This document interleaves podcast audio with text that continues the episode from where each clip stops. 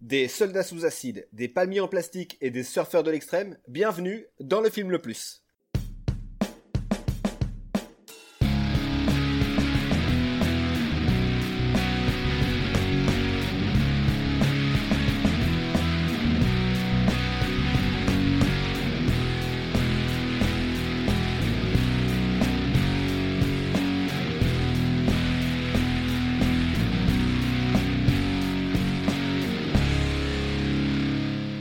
Salut à tous, bienvenue dans le film le plus podcast ciné qui nous permet de, découvrir pardon, ou de redécouvrir certains films, qu'ils soient bons ou mauvais. Je suis accompagné comme toujours de mes, de mes, deux, de mes deux soldats, de mes deux lieutenants, Aurel et Alex. Salut les gars. Salut. Salut, salut. Alors, petit rappel hein, du principe de l'émission, euh, vous commencez à la connaître, enfin du moins les, les, les 5-6 personnes qui nous écoutent. Nous avons choisi un thème, puisque nous sommes trois, chacun d'entre nous a sélectionné un film qui s'y rattache. Mes acolytes et moi allons ensuite débattre, confronter ces films selon différents critères, à savoir la réalisation, le scénario, le jeu d'acteur et une catégorie bonus qu'on dévoilera ensuite. En fin d'émission, nous devons déterminer quel est le film le plus, et aujourd'hui, nous voulons savoir quel est le film le plus Viet Cong.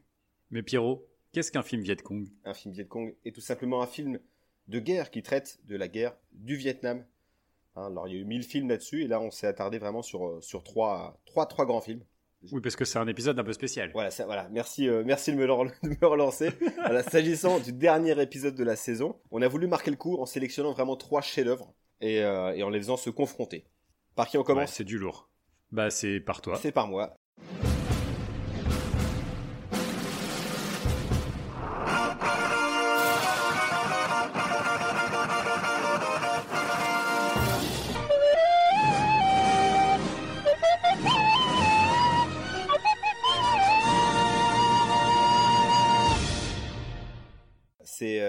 Commencer du coup cette émission par Apocalypse Now, donc film de Francis Ford Coppola, film américain sorti en 79 avec entre autres Martin Sheen, Marlon Brando, Robert Duval, Lawrence Fishburne, Frédéric Forrest, Denis Hopper et Harrison, Ford. Voilà, c'est quasiment de la figuration pour lui. Donc ce film de Coppola arrive après les succès critiques et publics du Parrain 1 et 2 et de Conversations secrètes, Palme d'Or. Euh, le film en plus est salué comme étant l'un des plus grands films de guerre de tous les temps et aussi célèbre pour son tournage tumultueux, on le rappelle, un 240 jours de, tournage au total, un budget explosé qui passe de 13 à 30 millions. Le remplacement à la d'Harvey Keitel étant censé jouer le rôle principal par Martin Sheen. L'arrêt cardiaque du même Martin Sheen sur le tournage. Denis Hopper overdrogué. Ah, ça c'est bon, bah ça c'est un peu normal. Hein. On avait vu dans d'autres films. A priori, il prend, il boit pas que de l'eau, le monsieur. Marlon Brando, qui était censé se pointer affûté comme une épée qui arrive avec euh, avec peut-être 30 kilos de trop. Euh, le prêt d'hélicoptère d'un dictateur, donc le Philippin, le commandant Marcos, et puis bien sûr la, mégalomanie et la paranoïa de, Coppola qui a dû être bien casse-couille pour toute l'équipe du film. On pense à eux. Euh, d'ailleurs, le tournage, au passage les gars, est relaté dans un docu au cœur des ténèbres sorti en 91, et le fossoyeur du film développe cet aspect dans un épisode de Film Wars je sais pas si vous aviez, euh, si vous aviez vu cet épisode. je l'ai vu celui-là. Mm-hmm. Hyper sympa. Euh, bref, un film qui semblait avoir la poisse. Euh, finalement, le film remporta tout de même la Palme d'Or à Cannes, donc la deuxième pour Coppola. Et alors que celui-ci, alors que celui-ci n'était pas encore fini, le montage n'était pas encore achevé lorsqu'il a récupéré la récompense. Le mec, il le mec, il ramène un brouillon, il repart quand même avec la Palme d'Or, c'est quand même joli. De toute façon, il n'y a personne qui a vu la même version de ce film. Non, non. Tellement de montage. La, version 79, elle, elle, est reparue, il me semble, l'an passé. Euh, avec euh, bah, encore quelques oui, ajouts. Ouais, ils l'ont ressorti en version euh, ciné, version d'origine, ouais. En 4K. Mais là, voilà, contrairement à ce que dit la légende, le film, le film fut tout sauf un fiasco, hein, récoltant même au passage 150 millions de dollars dans le monde. voilà, j'ai à peu près tout dit pour Apocalypse Now. On passe au suivant? Est-ce qu'on peut dire que on, nous, on s'est basé sur une version Ah oui, bien sûr, bien sûr, t'as raison, ouais. Donc on a regardé nous la version Redux, donc de 3h15, le, le, Director's Cut. Voilà, c'est celle sortie en 2001, et c'est d'ailleurs la, seule version que j'ai vue. Enfin, j'ai jamais vu d'autres versions que celle-ci. Euh, le prochain film, c'est moi. Donc moi, je vais vous parler de Platoon d'Oliver Stone, donc euh, qui a la particularité d'être un vétéran du Vietnam euh, et qui parle donc euh, du Vietnam pour la première fois avant d'en faire euh, deux autres films pour une trilogie, donc avec Né un 4 juillet et Entre ciel et terre. Le film donc Platoon est sorti aux États-Unis en 86, en France en 87. Donc Oliver Stone, tout le monde connaît, on lui doit plus tard, on lui devra Wall Street et sa suite, JFK, Nixon, ou un film que moi j'aime beaucoup de lui qui est L'enfer du dimanche. Le casting, on peut en parler là aussi on peut faire une belle liste. Hein. On retrouve donc dans le rôle principal Charlie Sheen, Tom Berenger, Willem Dafoe, Forrest Whitaker, John C. McGinley, donc, dont j'ai déjà, enfin, j'ai évoqué Scrubs une fois dans un top 3, donc j'aime beaucoup cet acteur. Tony Todd, le Candyman, Kevin Dillon de Entourage ou Johnny Depp. tu parlais de conditions de tournage compliquées, ben là c'était un peu un peu pareil. Hein. Oliver Stone étant un vétéran, il voulait vraiment recréer une ambiance euh, faire comprendre un peu quelles étaient les conditions des soldats euh, à ce moment-là euh, pour ces acteurs. Donc ils ont eu droit à deux semaines d'entraînement, des cheveux rasés, des tours de garde, des voilà réveil en pleine nuit, tout ce que tu veux, des conditions hyper hyper compliquées. Apparemment, Liverstone était aussi exécrable sur le tournage. Il se prenait vraiment pour un pour un gradé un gradé militaire. c'est un assez petit budget puisque c'est 6 millions de budget. Euh, il en rapporta quand même plus de 138 millions à travers le monde. Il a remporté 4 Oscars, celui du meilleur film, meilleur réal, meilleur montage, meilleur son, 3 Golden Globes, 2 BAFTA. Euh, donc les Oscars quand même. Et un set d'or, un set d'or aussi. Ah oui, c'est pour, le, fameux set d'or télé 7 jours qui ont beaucoup aimé le film. Euh, aux Oscars cette année-là, j'ai regardé un peu.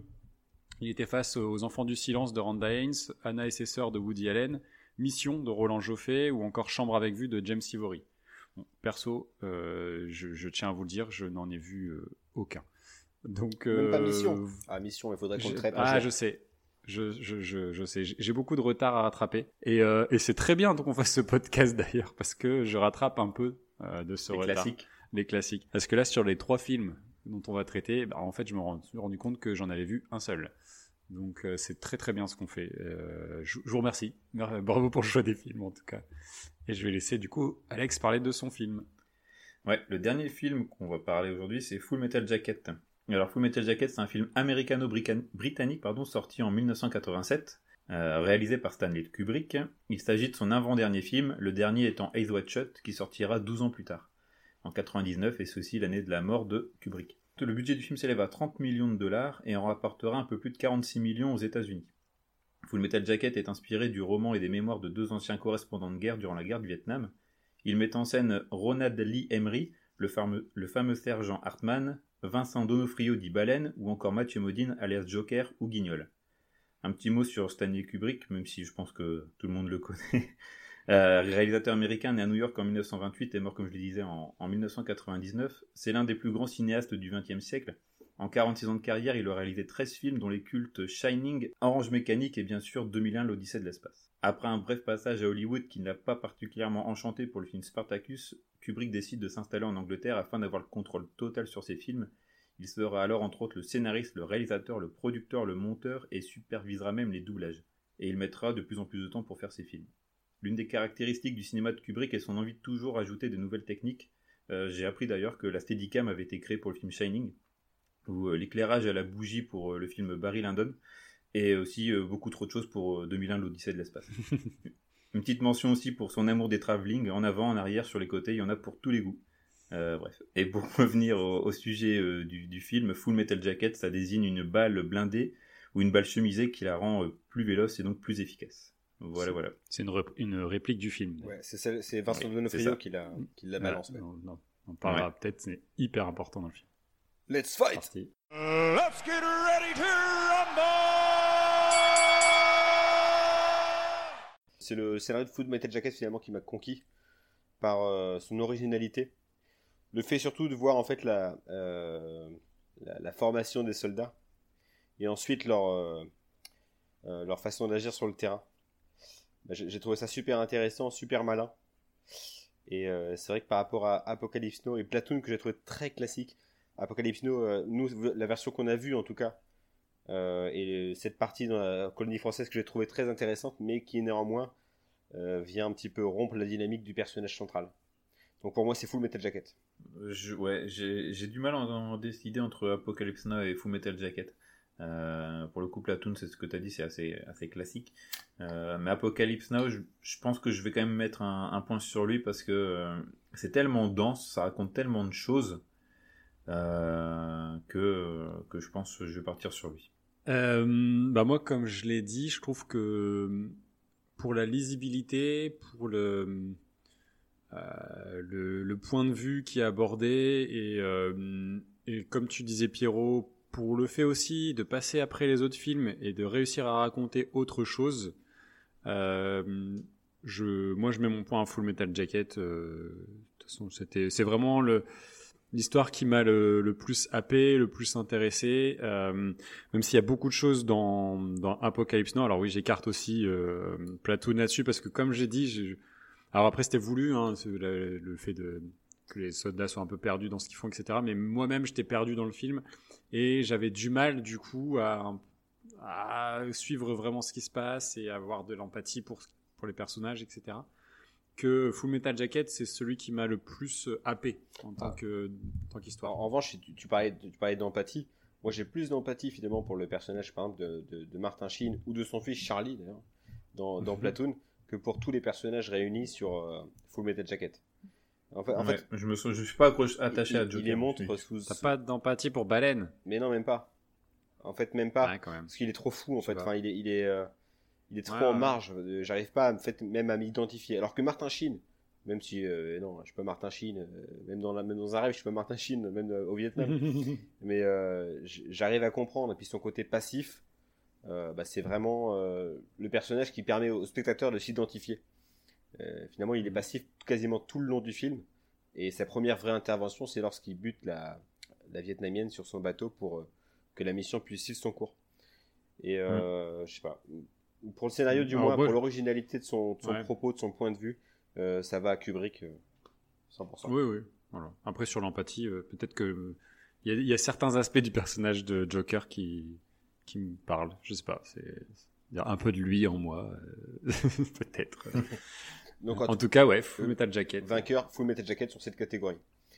On passe du coup maintenant à la réalisation.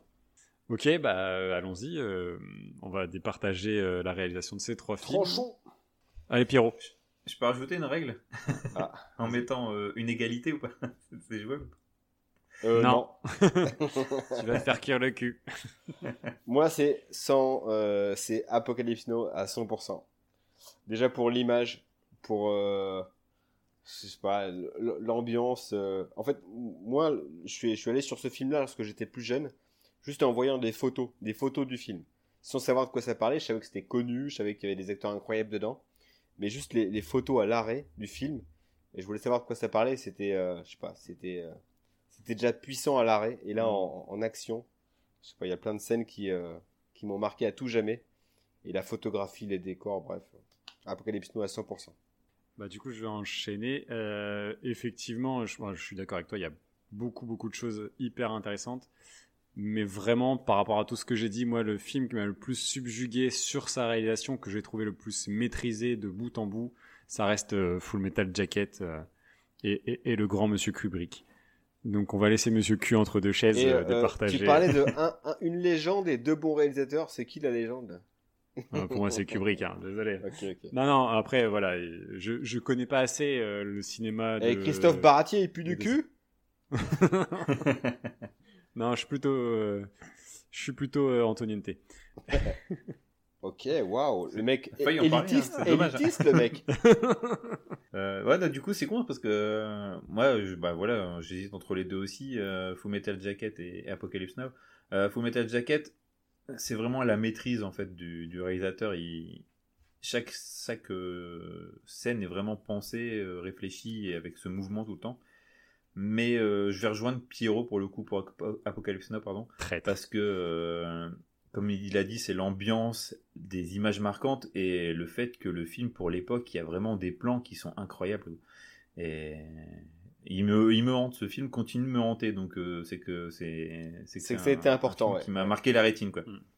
En fait, moi, ce qui m'a fait changer, euh, enfin, je suis d'accord avec toi et surtout sur, comme je disais tout à l'heure, sur la première partie, mais le la baisse de rythme sur la dernière heure m'a vraiment posé problème euh, par pour que je puisse, par rapport en tout cas à Full Metal Jacket où j'ai vraiment été. Alors, le il dure deux fois moins longtemps. Il, non, il dure, il dure deux heures, mais. Euh... Après, c'est vrai que t'as raison, Aurel. C'est un, c'est un pays, c'est un film pensé comme ça.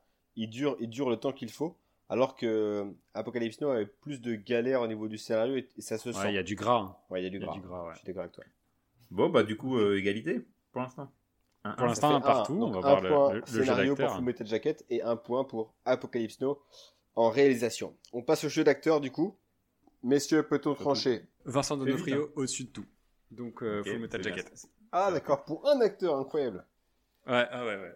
Ok, tu seras puni. Et puis, non, mais tu vois, euh, on l'a dit, dans Full Metal Jacket, bah, en fait, il n'y a pas besoin de. de- Il n'y a personne qui se détache au-delà de lui parce que euh, on représente des soldats et ils sont quelque part anonymes et ils ont tous le ton juste. Pour moi, c'est euh, c'est parfait. Full Ok. Metal Jacket. On sent que t'as vraiment respecte. bien aimé Full Metal Jacket. hein. Oui. Et J'en étais sûr, et j'ai parié avec Colline. J'étais sûr qu'Aurel, il allait préférer celui-ci. On, on commence à se connaître, on commence à connaître les Ouais, goûts de chacun. ouais, c'est vrai. J'étais sûr que c'était celui-là. Mais j'ai aimé, euh, j'ai beaucoup aimé Apocalypse Now, hein, je tiens à le dire. quoi. Ah, moi j'avais parié l'inverse. J'aurais dit que tu aurais Ah, défoncé. Bon, bref. Non, non, non, non. Alex? Je vais mettre des points sur Platoon. Parce que. Oh. euh, Parce qu'il a pas eu de points. pas vu venir. À la surprise du chef. Ouais. grave. Oh, punaise. C'est le petit Un cadeau. Suisse. Euh, ouais, ouais, pour le coup, ouais, c'est voilà, c'est- il faut un peu sauver l'honneur pour un pour ce film. Euh, même si on disait tout à l'heure la, la vanne, on a, on a l'impression qu'on on va avoir du hot shot à un, à un moment donné avec Charlie Sheen. Et Euh, que John C. McKinley euh, mâche trop du chewing-gum. Je trouve que ça passe euh, aussi. Je trouve que les, surtout c'est Tom Berenger et, euh, et William Dafoe qui, qui sortent du lot quand même. Et euh, voilà, pour eux, je le mets un point. Ok, pour moi ce sera, vous le savez, c'est un jeu un petit peu politique ici. Pour moi ce sera Apocalypse Now, parce que je sais pas, j'ai toujours été fasciné par l'intervention de de Martin Sheen, un peu mutique, Robert Duval évidemment, second rôle extraordinaire, et même l'apparition de Brando m'a pas déçu, malgré son ses 30 kilos de trop euh, par rapport à ce qu'il aurait dû, ce que- enfin ce qu'il aurait dû être. Donc pour moi c'est Apocalypse Now haut la main et haut la main. Du coup, égalité. Comment on fait? Bah, on fait C'est 2-2-1 jamais quoi. vu. Bah, c'est 2-2. Hein, ouais. Quoi, On 2-2 va partir sur ça. Ben, un point euh, chacun. Vu qu'il y a égalité, chacun met un point. C'est de la triche. Bah ouais, mais c'est le jeu. Ah, et là, du coup, on va devoir trancher avec une catégorie bonus. Putain, c'est Platoon qui va gagner Ah, je ne pense Pas possible, ça ferait match nul. Ouais. Quelle est la catégorie bonus? Aurel? Ah, pourquoi moi? J'ai personne qui sait l'expliquer. Euh, la catégorie bonus ce soir, euh, aujourd'hui, peu importe quand vous écoutez cette émission, euh, c'est donc, euh, comment on va dire ça? On va dire euh, le taux de potentiel euh, stress post-traumatique Ouais, c'est ça. Ouais. le plus important? Voilà, donc en gros, euh, quel est le film qui, à la fin, entraînerait plus facilement un stress post-traumatique C'est ça. Euh, C'est bien résumé. Voilà. Alex, Dur, euh, dur. Non, non. euh, C'est pas évident, non, mais c'est bien. Plutôt Euh, easy game pour moi. Tu vois, j'aurais pris, euh, j'aurais pris euh, Apocalypse Now, sachant qu'à la fin, Oh, il. putain, je, sens la putain d'égalité. Vas-y, vas-y, Alex. mais mais euh, en fait, euh, il était rodé à ça, euh, Martin Sheen. Dans... C'est quelqu'un qui a guéri, qui a déjà fait des missions. Il bossait pour la CIA, il a déjà fait des missions où il devait tuer quelqu'un. Du coup, pour lui, c'est un peu la routine, tu vois. Donc, je le vois mal avoir ce, ce, ce post-traumatique, même si je pense qu'il a un peu dès le début aussi. Ouais. Mais tu vois, quand tu vois, il est un peu désemparé, il y a la- du sang sur lui et tout ça, il, il sait pas où il est au tout début du film. Hum, Pour moi, euh, il est déjà un peu euh, dans, dans cet esprit-là déjà de base où euh, ça va pas l'impacter plus que ça, l'histoire. Euh, après, pour Full Metal Jacket, je pense que je mettre un point Bah, sur bah, lui. Ah. Parce que... Ah, attends. Parce qu'en fait, le Guignol, c'était un mec lambda, comme tu l'as dit tout à l'heure, qui est un, un soldat comme les autres, qui s'est fait des amis, qui a qui avait de l'humanité en lui, qui a vu euh, Baleine se faire euh, exploser la gueule. Il voit ses potes euh, à la guerre plus tard, il est content de les retrouver, finalement ils se font aussi buter. À la fin, avec euh, la snipeuse, euh, si tu vois, pour moi, c'est lui qui, qui aurait plus facilement à avoir du, post-traumatisme par la suite.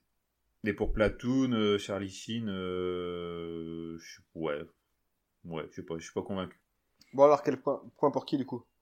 Du coup, pour Full Metal Jacket. J'ai même pas envie de parler des autres, tellement ça va m'énerver. Mais je- pour moi, le post-traumatique, pour moi, c'est, c'est Martin Sheen. Justement, c'est un soldat d'élite, a priori, qui est tombé dans une routine et qui va tomber sur la mission la plus compliquée de sa vie.